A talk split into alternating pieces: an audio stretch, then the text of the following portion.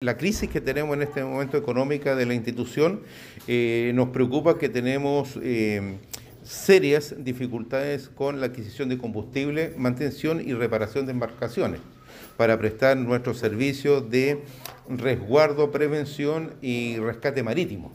Y especialmente en esta temporada, ¿no es cierto?, que independiente de las cuarentenas de sábado y domingo, la afluencia de público es bastante en los días de semana, de lunes a viernes, por lo cuanto el servicio operativo tiene que estar en condiciones y presto para poder prestar este servicio.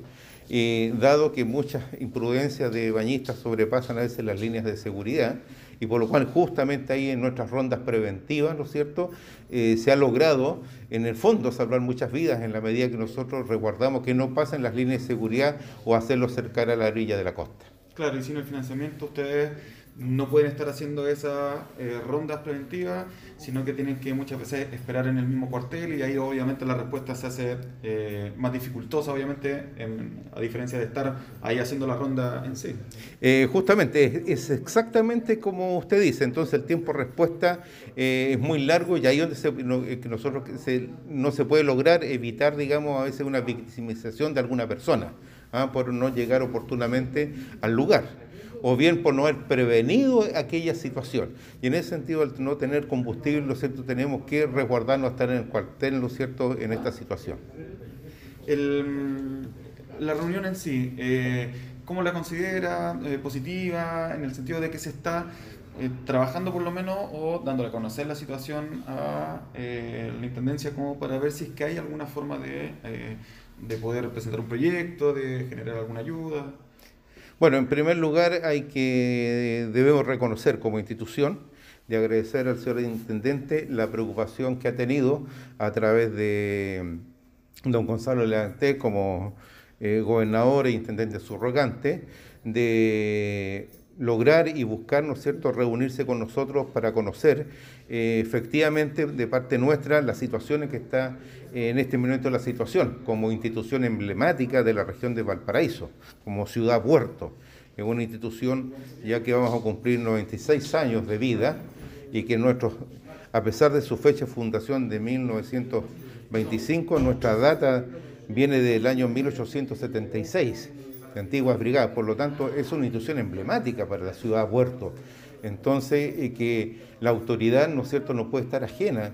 Y máximo que de, todos estos años de vida eh, son un servicio voluntario que presta cada uno eh, de los miembros e integrantes de la institución. Así que eso se agradece, la preocupación que se tiene de la autoridad respecto de estas instituciones que son colaborativas de la seguridad y bienestar de las personas. En cuanto a recursos, eh, como última pregunta, ¿tienen más o menos un promedio de cuánto es lo que están necesitando? De hecho, estaban haciendo una campaña de recolección. ¿Cuánto es lo que necesitan más o menos anualmente para el tema combustible y reparación? ¿Cuánto es lo que se ha recaudado hasta el momento en la campaña? Mira, en este minuto, en la, verdad de las cosas, y sinceramente, no hemos tenido la respuesta que esperábamos. ¿ya? Hay una, una serie de situaciones eh, de sensibilidad pero si bien es cierto, no hemos logrado tener la meta que teníamos de 30 millones, que era lo básico, un poco para que eh, por lo menos unos dos, tres meses poder sobrevivir. Y mire lo que dije, sobrevivir respecto a tener combustible y hacer algunas mantenciones para poder prevenir eh, accidentes, ahogamientos, ¿no es cierto?, en nuestras costas.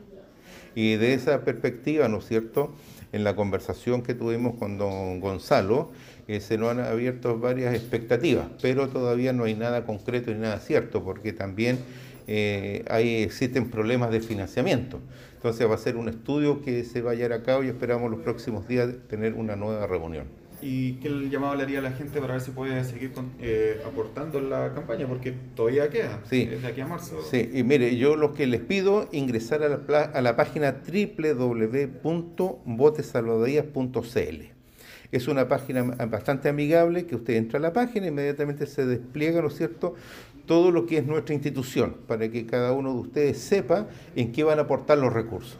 Y a la vez ahí hay un, un botoncito que dice donar el botoncito es bastante amigable, donar, salen las cantidades, ¿no es cierto?, que ustedes pueden donar y con el enter, ¿no es cierto?, se va automáticamente la donación a nuestra, a nuestra cuenta y se le reporta también a la persona un comprobante del depósito que hizo.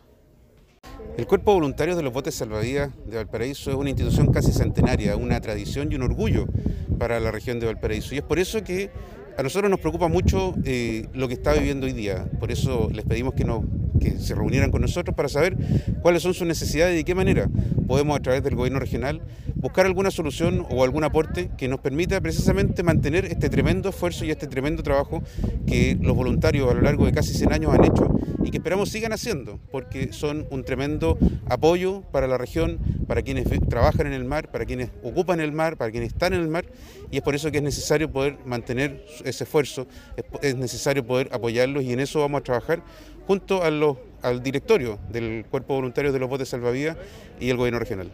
Ellos señalaron algunas necesidades específicas en cuanto a eh, necesidad de recursos, obviamente por tema de mantención, de operatividad. Eh, ahí se está viendo cómo por ese lado también si es que se puede realizar algún, algún trabajo con ellos. Sí, efectivamente ellos nos, dieron a conocer cuáles son de alguna manera sus necesidades eh, más urgentes, pero también aquellas que son importantes.